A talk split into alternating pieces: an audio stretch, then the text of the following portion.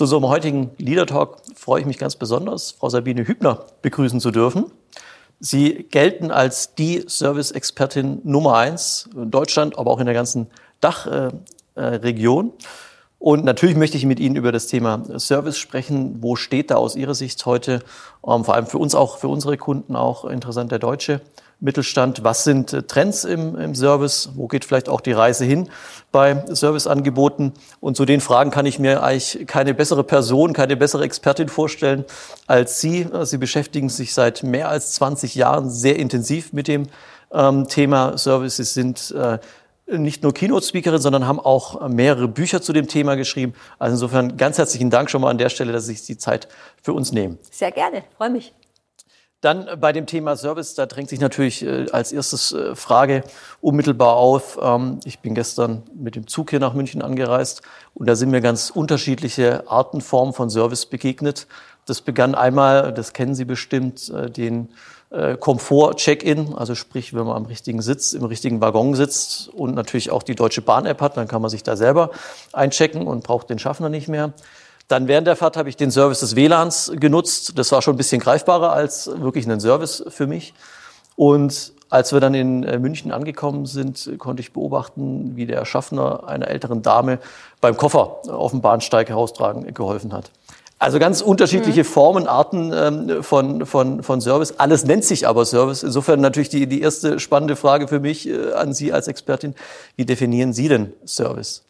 Ich, ich habe so zwei Ebenen, wie ich Service definiere. Ich sage das erste Mal, Service ist eine Haltung. Das ist für mich so ein bisschen die Metaebene. Äh, und äh, eine Haltung zieht sich hier ein Stück weit so wie eine, ich sag mal, wie eine, Lebensader äh, durch ein Unternehmen, so dass man sagt, jeder hat das Anliegen, also spürbar das Anliegen für Kunden das Richtige zu tun oder für Gäste oder für Patienten. Das hängt dieser branchenunabhängig.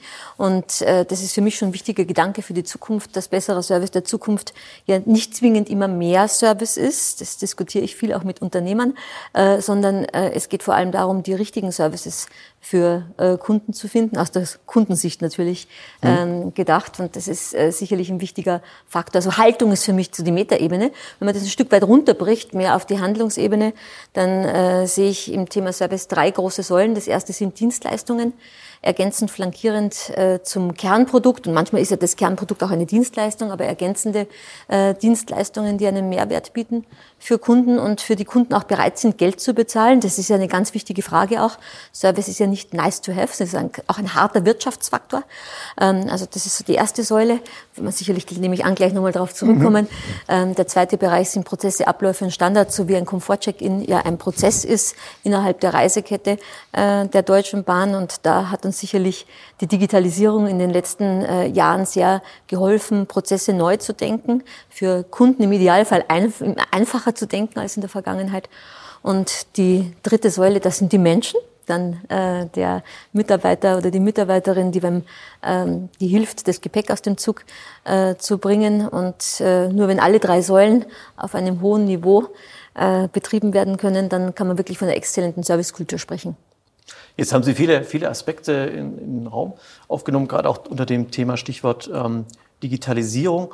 Ähm, wir wollen heute auch gerne in dem Gespräch ähm, das Thema Resilienz von Geschäftsmodellen mhm. ähm, mit beleuchten. Und da ist natürlich das Thema der Digitalisierung bei Geschäftsmodellen gar nicht wegdenkbar. Auch jetzt aktuell natürlich mit den ganzen Veränderungen, mit den ganzen Unsicherheiten wird eben auch die Frage nach der Robustheit von Geschäftsmodellen ja sehr stark ähm, in den Fokus gerückt. Welche Rolle kann da aus Ihrer Sicht das Thema Service spielen, wenn es um die Zukunftsfähigkeit auch von Geschäftsmodellen geht? Aus meiner Sicht eine existenzielle, wenn ich das so sagen darf. Denn Service ist ja ein Stück weit auch dieser Klebstoff äh, zwischen Unternehmen und äh, Kunden, auch zwischen Produkt und Kunde. ist eine ganz wichtige Verbindung äh, hin zu den Kunden. Aber Service äh, ist, ist, ja nicht nur zu denken in Richtung Kunden, sondern Service ist ja auch immer zu denken intern in Unternehmen. Es geht ja, geht ja auch um internen Service. Und insofern, äh, äh, wenn, wenn man das noch, ich greife das nochmal auf, wenn ich sage, Service ist eine Haltung, dann bedeutet das ja auch eine, eine Wertegrundlage Wertegrundlage zu haben, auf der man agiert. Und diese Wertegrundlage, die sich in der Servicehaltung auch spürbar macht, das bedeutet ja für Kunden Sicherheit. Auf der einen Seite Zuverlässigkeit, äh, auch Vertrauen ist ja ganz besonders wichtig geworden. Auch wenn wir über Resilienz sprechen, geht es ja auch um Vertrauen äh, in, im Miteinander sozusagen, dass man auf eine Zukunft bauen kann. Und das, was zum Kunden gilt, das gilt natürlich auch intern zu Mitarbeiterinnen und Mitarbeitern. Ich mache da gar keinen großen Unterschied.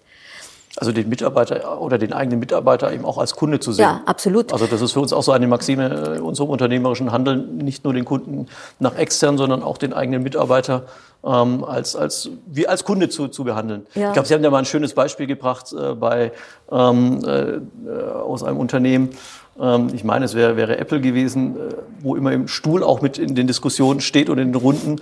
Und dieser Stuhl ähm, ist eben, äh, steht für den Kunden. Ja da. Ja, ja, ja. Der Blickwinkel, also die Empty Chair, der leere Stuhl, der in jedem Meeting sozusagen frei bleibt, ist immer ein Stuhl zu viel. Ähm, und äh, dieser Stuhl ist das Sinnbild dafür, dass wir nie die Kundensicht aus den Augen verlieren, äh, wenn wir intern über Verbesserungen äh, sprechen. Und das ist ein schönes Sinnbild dafür, denn das ist ja ganz häufig so.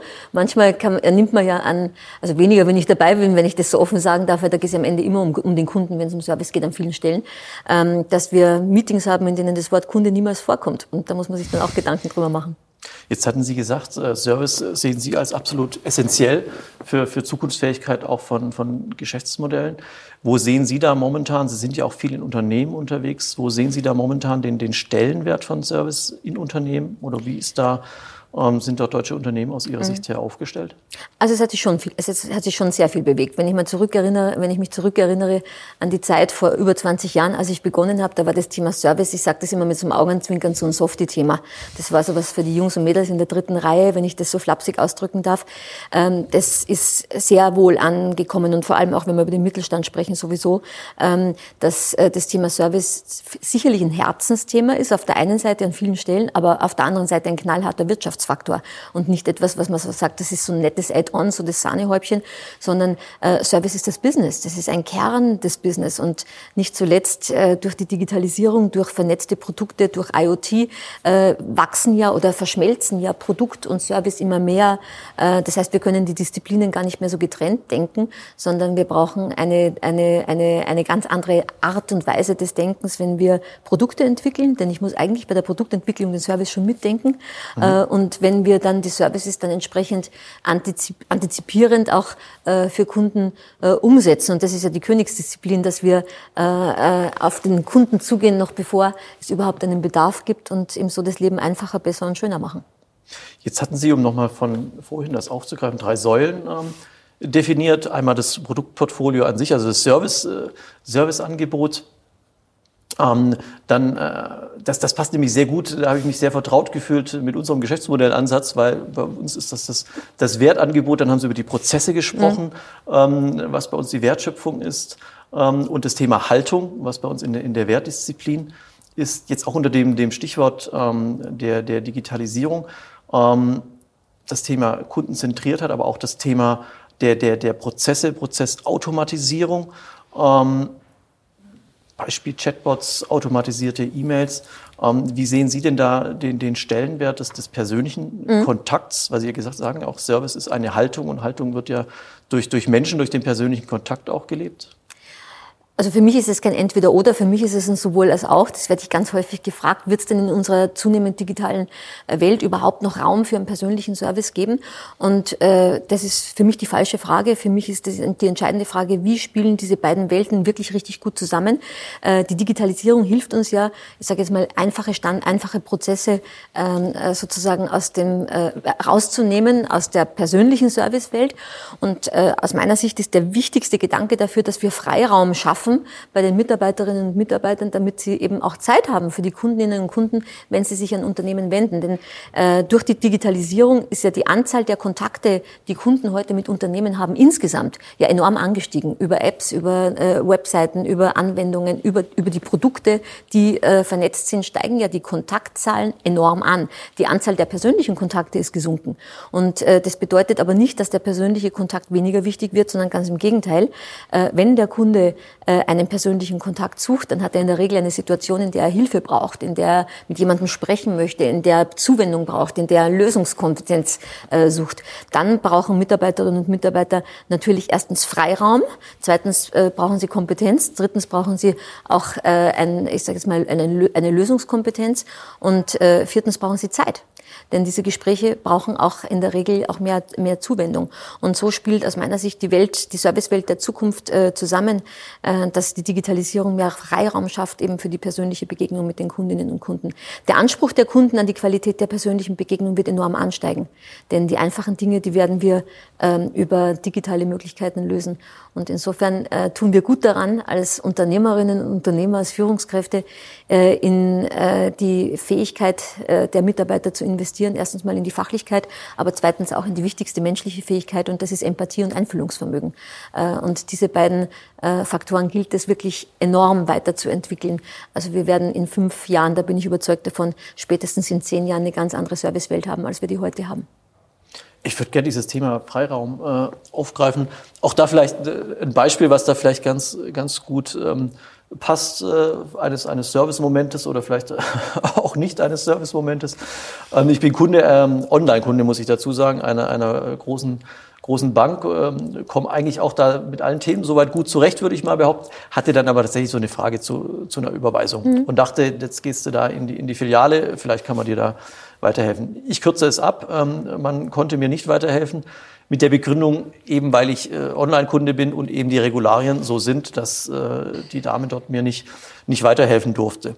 Aber ich habe jetzt so das verstanden, das Thema, Thema Freiraum, Freiraum schaffen dass es eben auch ähm, gilt, ähm, ein System zu verankern. Wir sind eben auch sehr vom, vom systemischen Gedanken her mhm. geprägt, also ein System im Unternehmen zu, zu verankern, was es eben auch ermöglicht, dass der Mitarbeiter sich da die Freiheit nimmt Absolut. und eben halt auch mal außerhalb des, des, des üblichen Protokolls, sage ich mal, zu, zu, zu agieren.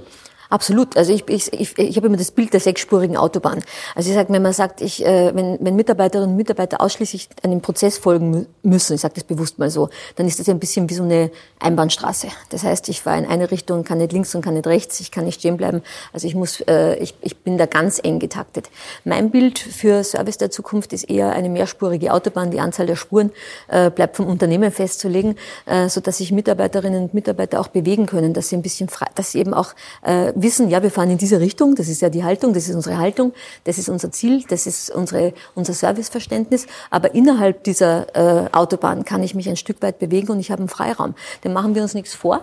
Wenn, äh, wenn Mitarbeiter überhaupt keinen Freiraum haben, dann bedeutet das ja, dass man äh, etwas herausfordernde äh, Situationen immer weiter delegieren muss im Unternehmen. Und jetzt gerade, wenn man an Beschwerden und Reklamationen denkt, dann, dann wissen wir alle, gibt es ja unfassbar viele Studien und Erhebungen dazu, je länger eine Reklamation im Unternehmen bleibt, das heißt, je weiter sie eskaliert wird und je länger es dauert, bis eine Lösung gefunden wird, umso teurer wird sie äh, in der Regel. Und deswegen tut man gut daran, äh, eben den Mitarbeitern dort äh, an, genau an, an, dieser Schnittstelle eben auch einen, einen, einen, einen Lösungsfreiraum zu geben und äh, sie gut auszubilden, damit sie den nutzen können.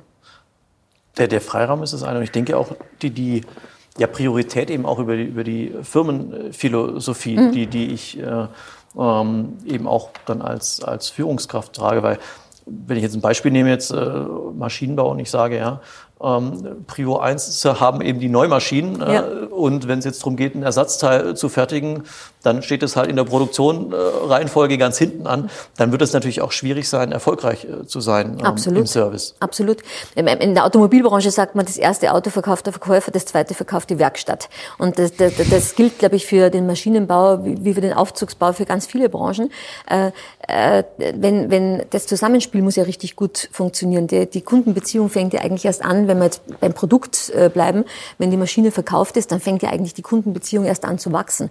Und ob ich den richtigen Partner gewählt habe, äh, also ich komme ursprünglich aus der Druckindustrie, wir haben ja, hab ja sehr viel mit Maschinen äh, zu tun gehabt in meiner Vergangenheit, ob man den richtigen Partner gewählt hat, ob man die richtige Maschine gekauft hat, das weiß man immer erst, ist ein bisschen wie im Privatleben, das weiß man immer erst, wenn es nicht so glatt läuft. Und ob man dort auch jemanden hat, der äh, dann wirklich äh, schnell äh, und auch über kurze Wege eine gute Lösung findet oder ob jemand dann ähm, nicht mehr so ganz interessiert ist äh, an einer Situation, wenn der Kunde in einer schwierigen Situation ist. Gibt es da, Sie sind ja neben Keynote-Speakerin, mhm. wo wir uns heute ja auch äh, sehr freuen, im Rahmen unserer Turnaround-Forum nachher gemeinsam die Veranstaltung äh, zu haben. Buchautorin hatte ich schon ähm, genannt. Sind Sie auch noch ähm, Unternehmensberaterin? Ja. Das heißt, Sie sind ja auch in den in Unternehmen. Ähm, gibt es da gerade für dieses Thema Freiraum äh, den Stellenwert äh, im Unternehmen entsprechend auch ähm, zu, zu setzen? Gibt es da äh, praktische Handlungsempfehlungen, wie man so etwas in einem Unternehmen mhm. auch, auch, verankern kann? Ja, äh, erstmal, ich, wir haben festgestellt, ich möchte es mal so ausdrücken, die letzten Jahre standen doch sehr stark unter Prozessen. Und das wir Deutschen sind in der Prozess, hatte ich vorhin, wo Sie die Autobahn genannt haben, habe ich mir schon gedacht, da waren wir Deutschen wahrscheinlich relativ gut. So, aber sobald es mal vielleicht auch rechts und links von der Leitplanke gehen sollen, da tun wir uns vielleicht auch äh, ein Stück weit schwerer, als es vielleicht in anderen Ländern äh, Ja, also ich, äh, ich glaube, es war schon richtig, sich auf Prozesse zu konzentrieren, weil ich sage mal, ein guter, vorausgesetzt ist ein richtig guter Prozess, bedeutet natürlich für Kunden auch, dass man eine konsequente und eine zuverlässige Qualität hat. Aber jetzt haben wir natürlich auch festgestellt in den letzten Jahren, und das spüre ich, das spüren wir sehr stark bei uns in unserer Beratungsagentur, dass Kunden sagen, na ja, Prozesse haben wir ganz gut hingekriegt in den letzten Jahren, auch mit Hilfe der Digitalisierung. Aber irgendwie so der Funke springt natürlich auch nicht so richtig über. Was ich damit sagen möchte, ist, ein Kunde ist ja nicht begeistert, weil ein Prozess funktioniert. Das ist natürlich schon schön, wenn Prozesse funktionieren, aber so der richtig, der Funke springt da nicht über. Und wir stellen fest... Das ist der Hygienefaktor, der muss funktionieren. Ja, so. sagen wir, das ist das Kerngeschäft. Ne? Und ähm, wir stellen fest in den letzten Jahren, dass viele Kunden sagen, da sind wir jetzt ganz gut, aber irgendwie wir, wir brauchen jetzt etwas, was eine, was wieder eine, eine andere, eine andere andere Qualität ist noch dazu. Und äh, da kommt der Freiraum, da kommen die Menschen wieder dazu äh, und die Verbindung auch, so wie ich das vorhin gesagt habe.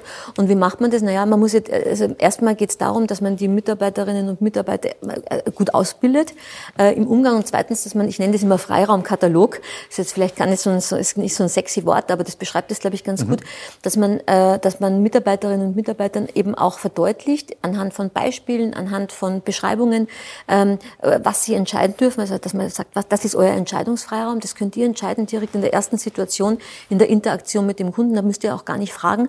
Ähm, und dass man diese Freiräume eben beschreibt. Wir machen das in Freiraumkatalogen sozusagen, äh, so dass sich, ähm, dass sich die Teams dann eben auch sicher fühlen. Denn die Regel ist, also viele Führungskräfte sagen, ja, aber was passiert denn, wenn die Mitarbeiter dann äh, den, diesen Freiraum sprengen?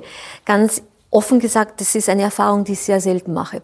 Ich mache eher die Erfahrung, dass Mitarbeiterinnen und Mitarbeiter ihre Freiräume gar nicht, also gar nicht nutzen, zumindest nicht bis äh, zum Ende nutzen, weil sie eher äh, die Sorge haben oder die Angst haben, etwas falsch zu machen. Äh, und insofern äh, bedeutet das für mich zwei Dinge. Erstens, dass man die Freiräume gut beschreibt, dass man äh, Mitarbeitern ein gutes Gefühl gibt, was ihr Freiraum ist. Und zweitens für die Führungskräfte, dass sie diese, äh, dass sie diese Entwicklung und dass sie diesen Prozess sehr gut begleiten und äh, Mitarbeiter auch ermutigen, ihre Freiräume zu nutzen. Denn das macht ähm, am Ende dem Unternehmen äh, spart Geld und am Ende auch für die Führungskräfte bedeutet das eine Erleichterung im Alltag, weil, sie, weil nicht alle Entscheidungen zurückdelegiert werden an die Führungskraft. Beziehungsweise ist es ja auch für, für die Mitarbeiter selbst, wenn ich dann dem Kunden wirklich helfen konnte und nicht sagen musste, jetzt gehe nochmal auf das Beispiel ja. zurück. Die Dame hat sich ja da bei mir entschuldigt, ja. dass sie mir eben nicht weiterhelfen darf, weil die Regulatorien so sind. Mhm. Wenn sie jetzt diesen Freiraum gehabt hätte, hätte sie mir ja mit Sicherheit die Frage beantworten können. Und es wäre ja für sie persönlich auch dann ganz anderer Stellenwert mhm. gewesen, anstatt mich einfach nur wegzuschicken, wohl wissend, dass ich wahrscheinlich jetzt unzufrieden mit ihr denke und vielleicht auch sagt, die ist vielleicht auch gar nicht kompetent dazu ja. gewesen, hätte sie ja dann auf der anderen Seite mit ihrer Kompetenz auch ähm, äh, ganz anders agieren können. Also insofern ist es ja auch für, für das Thema, die Mitarbeiter dahin zu befördern, äh, ein absolut positives Signal. Absolut. Mitarbeiter fühlen sich einfach mündiger, wenn sie, wenn sie etwas direkt äh, auch fertig machen können. Das ist, hat ja auch was mit Arbeitszufriedenheit zu tun. Wenn ich etwas abschließen kann und auch positiv abschließen kann, ist das ja ein gutes Gefühl. Und ich glaube, kein Mitarbeiter sagt gerne, da muss ich erst mal nachfragen. Also das ist ein Satz, den hören wir ja dann in der Regel in solchen Situationen. Das ist ja nicht etwas, was jemand, äh, was jemand per se gerne sagt. Also äh, das wirkt an ganz vielen äh, Stellen. Am Ende auch bei dem, an, dem, an, der, an, der, an dem Faktor Mitarbeiterzufriedenheit. Und das für mich heute mindestens so ein wichtiger Faktor wie das Thema Kundenzufriedenheit. Denn ich habe noch nie erlebt, dass äh, Unternehmen, die äh, wenig zufriedene Mitarbeiter hatten, Kunden begeistern können. Also das, äh, das ist etwas, äh, was es nicht gibt gibt. Also nur wenn intern äh, eben, äh, wenn ich begeisterte Mitarbeiter habe oder äh, engagierte, motivierte Mitarbeiter habe, dann kann ich äh, am Ende Kunden begeistern. Und umgekehrt, das dürfen wir auch nicht vergessen, das ist auch keine Einbahnstraße, sondern äh, begeisterte Kunden motivieren ja wiederum die Mitarbeiter. Das hat ja auch was mit Stolz zu tun, wenn man sagt, man arbeitet für ein Unternehmen, das eine hohe Kundenzufriedenheit erzeugt, dann, dann spürt man das ja, machen wir uns nichts vor. Ja? Und das hat auch etwas äh, zu tun damit, dass man stolz darauf ist, wo man arbeitet und äh, äh stolz da, darauf ist, ein Mitarbeiter in einer, äh, in, einer, in einer richtig guten Organisation zu sein. Kunden begeistern. Ähm, das erinnert mich eines, eines Ihrer Bücher. Es müssen wir vielleicht bei dem korrekten Titel noch mal helfen. Äh, Serviceglück, magische Momente äh, mitten, mitten ins Kundenherz. Kundenherz, genau. genau, äh, das, das einfach der Titel allein, der hat mir schon ähm, sehr viel, sehr viel Freude bereitet, weil es, wie gesagt, unsere eigene Unternehmensphilosophie, ähm, die Kundenerwartungen eben auch zu übertreffen, sehr, sehr gut trifft. Aber Stichwort magische Momente. Wann, wann hatten Sie denn Ihren letzten magischen Moment? Gestern Abend mit Ihnen, wenn ich das nicht mit Ihnen persönlich, sondern mit Ihrem, mit Ihrem, mit Ihrem Empfangspaket auf meinem Zimmer, als ich hier angekommen bin und extrem hungrig war und äh, ich mir gedacht habe, okay, jetzt werde ich gleich den Roomservice anrufen, um mir was zu essen zu bestellen. Dachte mir, das dauert sicherlich wieder mindestens 20 Minuten und dann kam ich ins Zimmer und da war da so ein schönes Setup äh, und ein äh, Welcome-Paket, ein, ein bayerisches und da habe ich mich richtig gefreut. Also insofern war das für mich gestern Abend ein, äh, ein richtiger Wow-Effekt. Dankeschön dafür. Okay, das war jetzt äh, abgesprochen, also das wollten wir. Aber freut mich natürlich, wenn das, wir haben uns auch tatsächlich ähm, äh, äh, Gedanken äh, im Vorfeld gemacht, wie wir Ihnen da eine Freude machen könnten und Ihnen als Service-Expertin da auch ein, ein Stück weit einen ähm, äh, Service äh, auch, auch leisten können. Jetzt hatten Sie öfters mal ist auch das Stichwort gefallen, ähm, äh, das Thema Service nicht nur ähm, zum Zufriedenstellen äh, der Kunden, sondern eben auch entsprechend, um Kunden auch, auch zu halten, mhm. um auch positives, ähm, das Thema Kommunikation möchte ich auch gleich nochmal mit Ihnen gerne ähm, äh, beleuchten, um eben auch ähm, positives äh, Kundenfeedback weiterzutragen und damit eben auch ein positives Image ähm, des, des eigenen Unternehmens, aber natürlich auch das Thema ähm, der, der Monetarisierung. Mhm. Äh, wenn wir von, von Resilienz von Geschäftsmodellen sprechen, sprechen wir natürlich auch immer über die Profitabilität ja. von, von Geschäftsmodellen. Und in vielen der Geschäftsmodelle, die wir sehen, ist eben gerade das Thema Service eigentlich der, der Ertragshebel. Mhm. Nicht unbedingt heute, ja. aber äh, zumindest in den, in, in den Planungen oftmals ähm, ähm in, die, in die Zukunft gerichtet. Jetzt weiß ich, äh, ähm, Sie sind, sind keine äh, Pricing-Expertin, aber ich würde gern auf, auf einen Aspekt eingehen.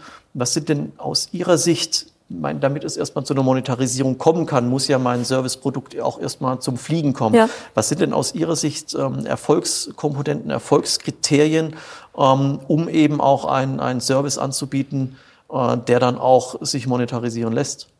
Also die wichtigste Voraussetzung, dass ja Kunden überhaupt mal per se überhaupt bereit sind, für einen Service Geld zu bezahlen oder für eine Dienstleistung Geld zu bezahlen, ist ja, dass die Dienstleistung ähm, einen, einen Engpass des Kunden bedient. Wenn die Dienstleistung keinen Engpass äh, bedient, dann sind wir nicht bereit, für eine Dienstleistung Geld auszugeben. Das heißt, der erste wichtige Faktor ist, dass wir herausfinden, wo liegen die Engpässe bei unseren Kunden und wie können wir mit intelligenten Dienstleistungen, intelligenten Services diese Engpässe äh, bedienen. Das Wichtige ist dabei, dass also was, was die Engpässe der Kunden sind, das sagen sie in der Regel nicht in der Kundenbefragung, in der schriftlichen, sondern dazu gehört der Dialog, ähm, äh, in dem wir eben zwischen den Zeilen auch hören, wo liegen denn äh, die Engpässe, damit wir nach vorne sozusagen innovativ äh, Dienstleistungen entwickeln äh, äh können. Also das ist der allerwichtigste Faktor. Wenn die Dienstleistung äh, keinen Engpass bedient, dann wird man keinen Markt dafür finden. Das Zweite ist, dass wir lernen müssen, äh, Dienstleistungen und Services auch mehr, ich sage immer so, inszenieren. Mir fällt immer auf, Produkte werden ja unfassbar inszeniert äh, in, in den allermeisten Branchen. Und äh, ich, ich habe schon gesagt, ich komme ursprünglich mal aus der Druckindustrie. Wenn man früher so eine Drupe angesehen hat äh, und auf, auf der Messe, da hat man immer gesehen, wie Druckmaschinen inszeniert werden und äh, alles, alles, überall geht es ums Produkt. Service fällt meistens dann Oder auch bei Autovorstellungen, ne, wenn das neue Modell kommt. Ja, in fast allen Branchen ist es so, wo es ein mhm. anfassbares Produkt gibt. Service, äh, Dienstleistungen und Services sind ja nicht anfassbar, eben intangibel. Und äh, da fällt mir immer auf, die werden wenig inszeniert. Dabei würden Dienstleistungen und Services ja viel mehr Inszenierung brauchen als Produkte, weil sie eben nicht anfassbar sind. Das heißt, äh, wir brauchen so in der Kommunikation, in der Emotionalität, in der Darstellung äh, des Nutzens und äh, auch in der Beschreibung ist es meistens eine relativ nüchterne Sache, um das mal so auszudrücken. Und dort würde ich mir wünschen, dass wir Dienstleistungen genauso inszenieren, wie wir das bei den Produkten machen, eben mindestens genauso inszenieren. Und ein äh, aus meiner Sicht ein wichtiger Fehler der Vergangenheit war, dass man so Service oft so darf ich das sagen, es war so ein Add-on, das hat man so mhm. dazu geschenkt. So. Ähm, und da haben sich natürlich Kunden auch dran gewöhnt, dass man sagt, der Service, äh, der ist so, der ist so all-inclusive äh, äh, mit dabei. Und da hat sich natürlich sehr viel verändert, weil sich. Also das heißt, erstellen ja zum Beispiel von einem Callcenter, der früher. Ganz genau. Also wirklich äh, kein, kein hoher war, sage ich mal, ist, äh, erleben Sie aber heute, dass das auch schon. Ja, absolut. Und dann darf man nicht vergessen, dass der Anspruch an, äh, an, die, an das Fachwissen sich äh, in den letzten Jahren ja unfassbar erhöht hat. Das heißt, heute müssen Mitarbeiterinnen und Mitarbeiter ja ein deutlich höheres Fachwissen haben. Äh, in, in technischen Branchen äh, sind es ja auch, eben auch durch die Digitalisierung ganz andere technische Ansprüche. Da haben wir Mechatroniker, ganz neue Berufsbilder, äh, die wir brauchen, um überhaupt hier die fachlich, erstmal die Grundfachlichkeit zu haben. Und das bedeutet natürlich für Unternehmen, das kostet Geld. Ich, ich brauche für meine Mitarbeiterinnen und Mitarbeiter eine super Ausbildung und das schlägt sich natürlich auch in den Dienstleistungen nieder. Das heißt, Service ist viel anspruchsvoller geworden als in der Vergangenheit äh, an vielen Stellen. Und das, äh, das über Pricing gesprochen. Mhm. Das bedeutet natürlich auch im Pricing, das gut darzustellen, auch zu, zu argumentieren, damit Kunden das auch bereit sind zu bezahlen. Ich greife nochmal den, den Punkt auf, äh, die Kundenbedürfnisse zu, zu, äh, auch wirklich zu, zu definieren. Ähm, ich denke, da ist sicherlich auch das Thema äh, der, der Zielgruppe, sich darüber Gedanken zu machen, mhm. weil es kann ja durchaus sein, dass ein, ein Service ähm, ja, jetzt bei Jörn vielleicht bei der Altersgruppe, in einer Altersgruppe funktioniert der wunderbar, ja. eine andere, eine jüngere, sieht da vielleicht gar nicht so den mhm. Bedarf. Das muss ja, denke ich, sehr stark in den, in den Fokus rücken. Oder aber auch, ähm, wenn ich mir überlege, ich habe ein bestehenden, äh, bestehendes Serviceangebot, das funktioniert hier beispielsweise sehr, sehr gut heißt ja auch nicht zwingend. Wir haben viele Unternehmer, die sind auch international tätig. Kann ich das so einfach dann auch in andere Länder ausrollen? Oder umgekehrt, das, was in Amerika sehr, sehr gut funktioniert, funktioniert mir oftmals, gibt es viele Beispiele, funktioniert dann eben in Deutschland äh, überhaupt nicht. Ja. Ja, das, das ist definitiv so. Ich glaube sogar, wir können gar nicht mehr richtig in Zielgruppen denken. Also das ist äh, schon äh, fast nicht mehr machbar. Ich, denke ich, ich denk eher anlassbezogen, denn wir haben ja oft in, in einem demselben Geschäftsmodell, nehmen wir mal nur was ganz Banales, eine Tankstelle. Äh, da ist schon ein Unterschied, tanke ich in einer Tankstelle, wenn ich einen Leihwagen am Flughafen zurückgebe, äh, habe ich einen ganz anderen Engpass. Meistens bin ich zeitlich unter Druck. Äh, da würde ich am liebsten Self-Service haben von A bis Z. Ich tank an der Tanksäule selber, ich bezahle über eine App direkt an der Tanksäule und fahre wieder weg, muss gar nicht in den Shop reingehen. Äh, zwei Stunden später bin ich vielleicht äh, gelandet zu Hause, äh, begrüße meine Kinder, gehe am Nachmittag mit den Kindern, äh, mache einen Ausflug. Die Kinder sagen, ich möchte ein Eis haben. Man hält wieder an der Tankstelle und man hat einen und denselben Tag, einen und denselben Kunden, ein und dasselbe Geschäftsmodell, aber eine komplett andere Erwartungshaltung an das Thema Service. Am Nachmittag möchte ich einen schönen Shop haben, ich möchte eine prall gefüllte Eistüte, äh, Eistruhe haben, ich möchte vielleicht einen Mitarbeiter hinter der Kasse äh, haben, der einen kleinen, charmanten Satz für, die, für meine Kinder übrig hat und äh, insofern denke ich hier anlassbezogen, äh, wenn wir, wenn wir äh, Services denken, denn die Anlässe äh, erfordern oft unterschiedliche äh, Services. Und das, was Sie gerade beschrieben haben, das ist natürlich auch so, dass äh, natürlich interkulturell und auch äh, international betrachtet äh, nicht jeder Service, der bei uns funktioniert, in anderen Ländern funktioniert und umgekehrt natürlich auch nicht. Deswegen tut man immer gut daran, wenn man äh, sehr gut auch verankert ist in den einzelnen äh, Märkten und dort, äh, ich möchte mal sagen, die Augen und Ohren offen hat, was, denn die, was, was die Kundinnen und Kunden dort brauchen und welche Gewohnheiten sie haben, was sie mögen, was sie nicht mögen und wo eben deren Engpässe sind. Ähm, und äh, das ist äh, sicherlich eine, ja, das, ist, das bedeutet Flexibilität auch zu haben in den Märkten. Jetzt haben Sie gerade das, das, Beispiel Tankstelle gebracht und es hat mich, hat mich gerade äh, ein, ein Gedanken spielen lassen. Und zwar gab es vor, vor geraumer Zeit auch eine große Tankstellenkette, mhm. die haben mal den, den Tankwart wieder ja. eingeführt gehabt. Mhm. Ähm, ich habe den Service auch ein paar Mal genutzt. Aber ich glaube, inzwischen gibt's den, äh, gibt's den gar nicht mehr. Und, und für mich war halt ein, ein Thema, mir war immer sehr unklar, ob ich jetzt eigentlich diesen Tankwart selber ein Trinkgeld gebe mhm. oder ob das an der Kasse passiert. Da konnte man irgendwie so ein Kreuzchen machen, da war irgendwie ein Euro verbunden, aber da war mir auch unklar, bekommt das jetzt der Tankstellenpächter oder bekommt es die Stand, äh, Tankstellenkette. Also ich denke, das Thema auch, ähm, dass man einen Service entsprechend beschreiben kann.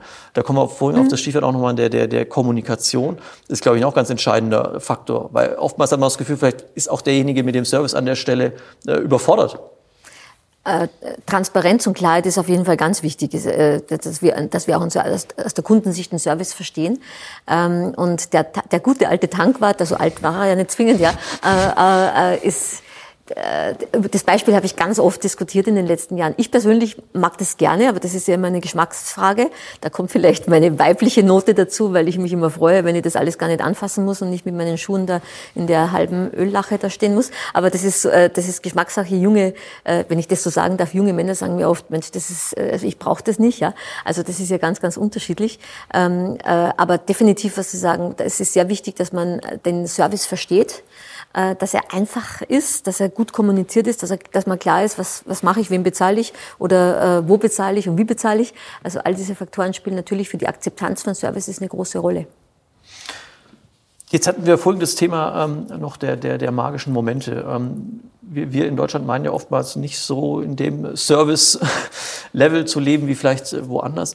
Ähm, woran liegt es aus, aus, aus Ihrer Sicht? Ähm, was was macht es uns vielleicht manchmal so schwer, auch, auch exzellenten Service ähm, zu erleben?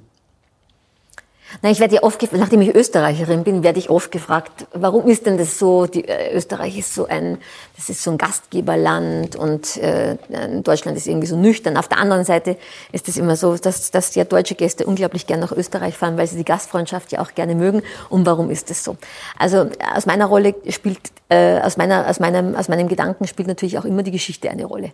Und äh, Deutschland hat eine ganz andere Geschichte als äh, Österreich, wenn man es mal ganz lang betrachtet.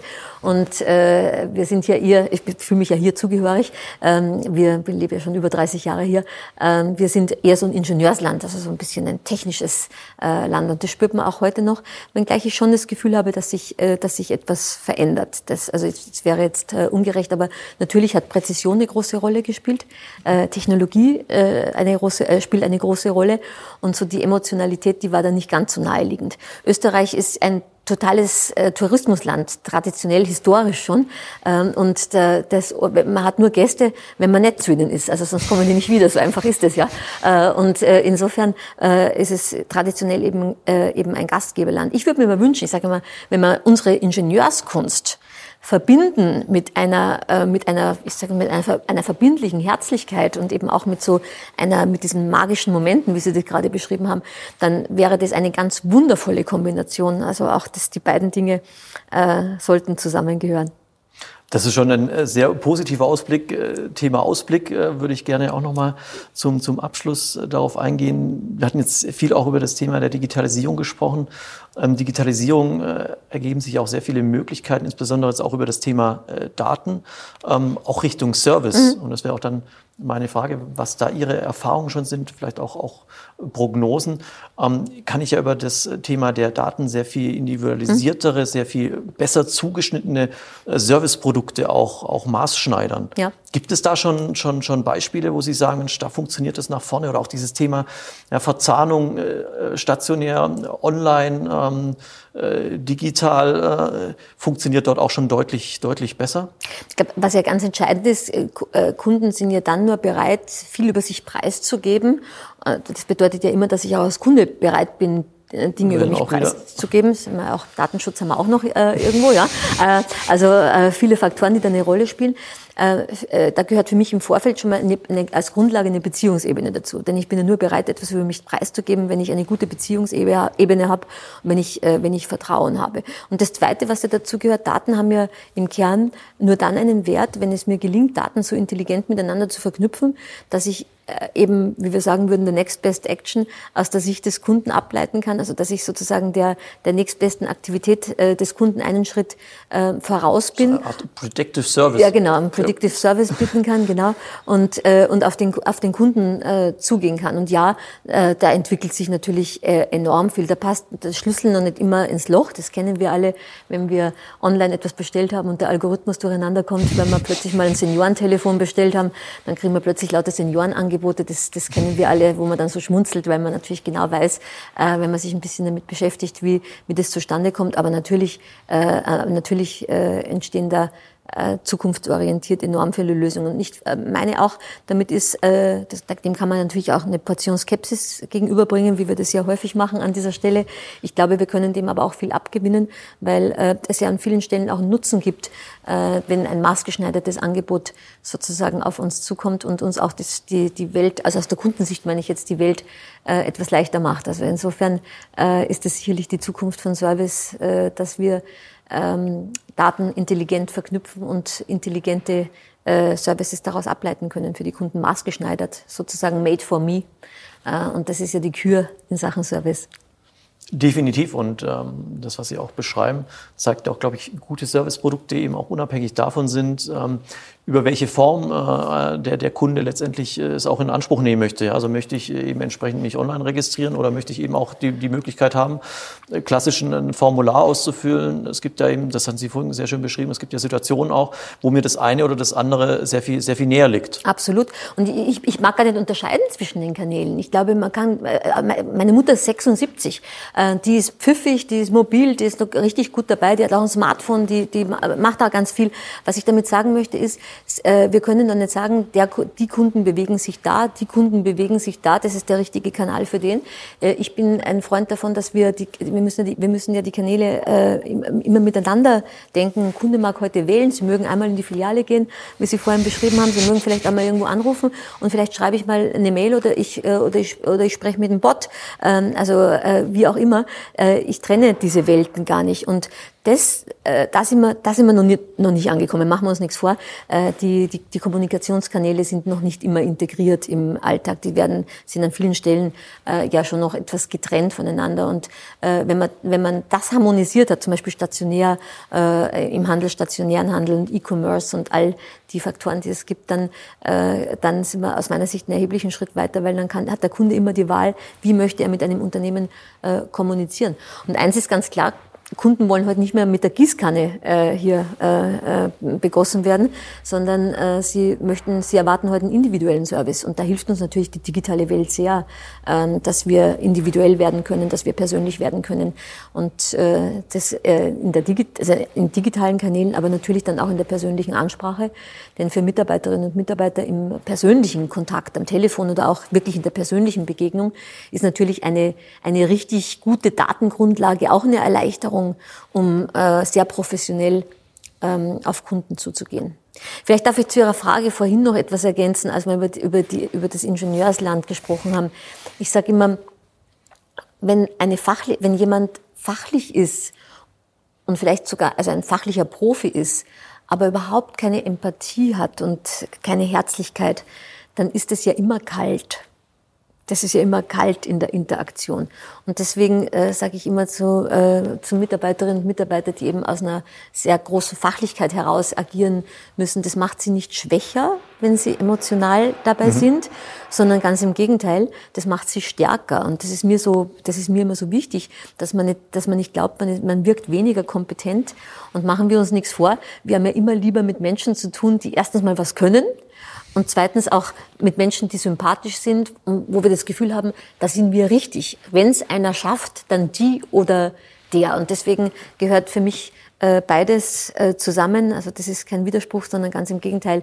Äh, ich glaube, wenn, wir, wenn es uns gelingt, eben Fachlichkeit und Herzlichkeit, Einfühlungsvermögen zusammenzubringen, dann ist das für mich der Service der Zukunft.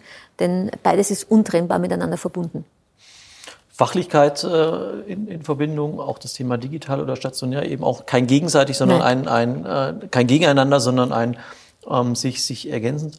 Da höre ich aber auch klar heraus, dass der, der, der Anspruch und ähm, auch die Anforderungen an Service werden, werden nicht niedriger, sondern ähm, aus Ihrer Sicht her, äh, und die teile ich, äh, sehr, sehr ähm, äh, ansteigen, mhm. wird eine höhere Bedeutung ähm, haben. Ähm, jetzt haben Sie aber auch von, von Ängsten äh, gesprochen. Was sind denn dann aus Ihrer Sicht, ähm, gibt es so, so klassische Stolpersteine oder äh, äh, Punkte, wo, woran sich dann eben Unternehmen auch, auch schwer tun? Naja, äh, da, da möchte ich den Bogen nochmal zurückspannen zum, zu unserem Start. Äh, ich habe am Beginn gesagt, Service ist eine Haltung, die sich im Idealfall wie eine Lebensader durchs Unternehmen zieht. Und das bedeutet ja, dass es uns als Unternehmen gelingen muss, dass wir ein Serviceverständnis bei allen Mitarbeitern natürlich auch erreichen. Aber Servicehaltung ist ja immer eine persönliche Entscheidung. Die kann ich ja nicht, ich kann ja jemanden nicht zwingen, eine, eine, eine, ein Serviceverständnis zu leben, sondern das ist eine sehr persönliche Entscheidung. Und Servicehaltung macht sich ja immer am Handeln fest. Ich sage immer, Haltung ist das, was wir tun, wenn keiner hinschaut ist ja was ganz Entscheidendes. Das heißt, wenn, äh, wenn man jetzt, ne, wenn man jetzt Customer Care äh, Hotlines nimmt, dann erlebt man das ja in der letzten Zeit übrigens vermehrt, dass wenn äh, Mitarbeiterinnen und Mitarbeiter ein Gespräch zu anstrengend wird, dass sie einfach einhängen, weil sie wissen ja, der Anrufer wird nie mehr wieder zu ihnen kommen. Also dann äh, beendet man einfach das er wird Gespräch. aber auch nie wieder die Dienstleistung des Unternehmens in Anspruch Absolut. nehmen. Und er hat auf jeden Fall keine, äh, man hat auf jeden Fall eine negative Geschichte hinterlassen und das schadet der Marke. Das heißt, man weiß ja, die negativen Geschichten sind ja die, die sich äh, Absolut, absolut. Und verzehnfacht sage, ja. oder zumindest deutlich stärker verbreiten als positive. Ja, und durch die Transparenz in den sozialen Medien, durch Bewertungsplattformen ist ja Qualität heute sehr transparent. Und äh, insofern ist jede, ist jede Geschichte ja immer etwas, was sich sehr, sehr schnell verbreitet, viel, viel mehr als in der Vergangenheit. Und äh, ich werde oft gefragt, was ist denn die gelebte Servicekultur eines Unternehmens? Und ich sage immer, das ist relativ simpel. Das ist die Summe der Geschichten, die sich Menschen über ein Unternehmen erzählen. Am Ende kommt nach jeder Begegnung, nach jedem Kontakt immer eine Geschichte heraus. Und äh, insofern, um zurückzukommen auf Ihre Frage, ähm, was sind so die Stolpersteine auf den, äh, in dem Thema? Äh, ein wichtiger Stolperstein ist aus, ist aus meiner Erfahrung mangelnde Konsequenz. Äh, und wenn man so Hand aufs Herz, äh, wenn man, wenn ich Unternehmen oder auch Führungskräfte frage, mal ganz ehrlich, wann sprechen wir denn im operativen Alltag über Service oder Empathie, Einfühlungsvermögen, solche Qualitäten? Dann sagen meistens, na ja, ehrlich, meistens gar nicht. Und wenn überhaupt, dann, wenn was schiefgegangen ist. Und das ist aus meiner Sicht falsch. Ähm, ich bin eine große Verfechterin davon und das ist immer unser absoluter Anspruch, dass wir in Unternehmen wirklich sehr konsequent und sehr kontinuierlich in einer hohen Regelmäßigkeit 15 Minuten die Woche oder alle zwei Wochen äh, in Teams konstruktiv und positiv über diese Themen sprechen, dass wir Beispiele austauschen, dass wir äh, miteinander den Blickwinkel erweitern, damit äh, jeder Einzelne im Unternehmen auch wirklich ein Gefühl dafür bekommt, was ist denn unser Serviceverständnis, was kann mein Beitrag dazu sein und damit wir auch eine Idee bekommen, wie kann ich das umsetzen. Also ich erlebe sehr selten Mitarbeiterinnen und Mitarbeiter, die morgens aufwachen äh, und an die Decke schauen und sagen, heute mache ich einen richtig schlechten Job, ich ärgere heute meine Kunden wirklich maximal. Das gibt es, aber das gibt es sehr selten. Was ich allerdings viel häufiger erlebe, ist, dass sich Menschen in einer Situation in der Interaktion mit, übrigens mit Kundinnen und, mit Kunden und Kollegen überhaupt nicht wahrnehmen. Also manche, glaube ich, wissen gar nicht, in welcher Tonalität sie manchmal etwas sagen und auch in welcher ungeschickten äh, Formulierung. Und deswegen äh, bedeutet es, dass wir äh, dort eine Verbesserung erreichen, indem wir eben sehr konsequent äh, im Schurfix in, fest, in festgelegten Rhythmen sozusagen diese Themen positiv und konstruktiv ähm, adressieren. Das ist äh, ein ganz, ganz wichtiger Faktor. Und der zweite ist natürlich, dass äh, Menschen in Unternehmen äh, immer spüren, ob das wirklich ernst gemeint ist äh, in Sachen, ob so eine Serviceoffensive, wie das ja oft heißt, ja, ob das ernst gemeint ist oder ob da einfach nur eine, ja, wie soll ich sagen, wieder ein Projekt äh, gestartet wird. Und ich sage immer, Service ist kein Projekt, Service ist immer eine Haltung. Und das bedeutet ja, Service hat nie ein Ende. Und wir haben schon in den 80, 80er Jahren über Service gesprochen, wir sprechen heute drüber.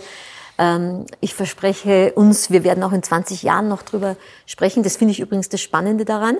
Das bedeutet aber im Umkehrschluss, dass wir nie ankommen. Das heißt, das ist ja ein ein dynamischer Prozess, der immer wieder sich entwickelt durch Treiber von außen, wie Demografie, wie Digitalisierung. Aktuell haben wir Pandemie in den letzten Jahren, aktuell äh, auch traurige Situationen, die äh, Dienstleistungen und Service beeinflussen. Und das bedeutet für Unternehmen, dass wir einen, dass wir das Thema permanent äh, sozusagen immer wieder beflügeln, befeuern müssen, damit dort, ähm, damit dort eben der Fokus drauf bleibt. Genau, weil ähm, Stichwort Fokus, äh, die Energie folgt dem Fokus. Also ich muss es immer wieder transparent machen, dass es eben entsprechend auch einen, einen Stellenwert hat. Und das, was Sie gerade gesagt haben mit ernst oder wenn es ernst gemeint ist, das passt sehr gut, weil das ist auch einer unserer äh, Slogans. Insofern ähm, war das für mich jetzt hier definitiv ein, ein magischer Moment, auch der persönliche Kontakt, dass wir uns so austauschen konnten. Ich bin sehr positiv äh, gestimmt, auch wenn wir, ich habe es äh, äh, vermieden, von der Servicewüste Deutschland zu sprechen, weil wenn ich äh, sehe, dass wir solche Experten äh, hier bei uns äh, haben, dann bin ich da positiv gestimmt, dass wir auch das Thema Service in der Zukunft ähm, sehr gut gestalten werden, auch unter dem technologischen Aspekt. Insofern ganz herzlichen Dank äh, an der Stelle für den, für den Einblick, auch für die praxisnahen ähm, Empfehlungen. Ähm, das, das zeigt einfach, ähm, dass Sie da gute, gute Guidelines an die Hand geben kann. Insofern können. Insofern ganz herzlichen Dank äh, für die Zeit, Danke die Ihnen. Sie uns gegeben haben. Danke sehr. Danke für die Einladung.